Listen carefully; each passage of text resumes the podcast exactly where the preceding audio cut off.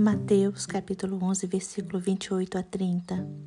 Venham a mim todos vocês que estão cansados e sobrecarregados, e eu lhes darei descanso. Tomem sobre vocês o meu jugo. Deixem que eu lhes ensine, pois sou manso e humilde de coração, e encontrarão descanso para a alma. Meu jugo é fácil de carregar, e o fado que lhes dou é leve. Irmãos, este convite é dirigido a todos nós. Vinde a mim. Vá até Cristo. Cristo é o Redentor que oferece descanso para nossa alma.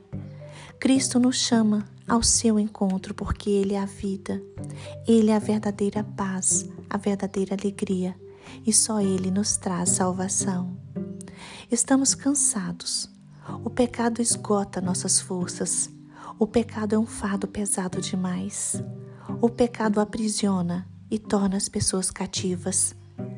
Mas quando buscamos o Senhor, quando buscamos Jesus Cristo, encontramos descanso para nossa alma e consolo para nossa dor. Devemos tomar o jugo de Cristo.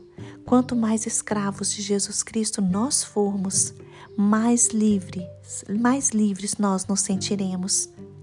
Porque em Jesus está a paz de Deus, que excede todo entendimento. Tomar o jugo de Cristo é nos submetermos a Ele, é nos tornarmos seus discípulos.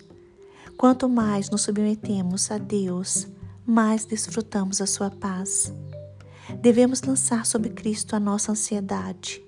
Devemos entregar a Cristo a nossa alma e a nossa vida.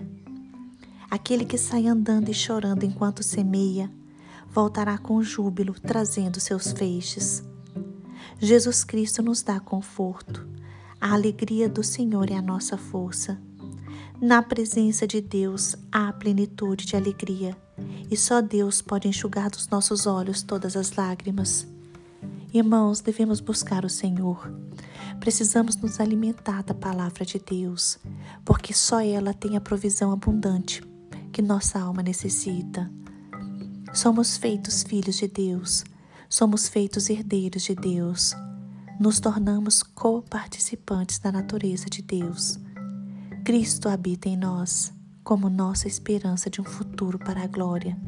O Espírito Santo habita em nós e nos tornamos santuário de Sua morada. Somos guardados por Deus para sempre, para toda a eternidade.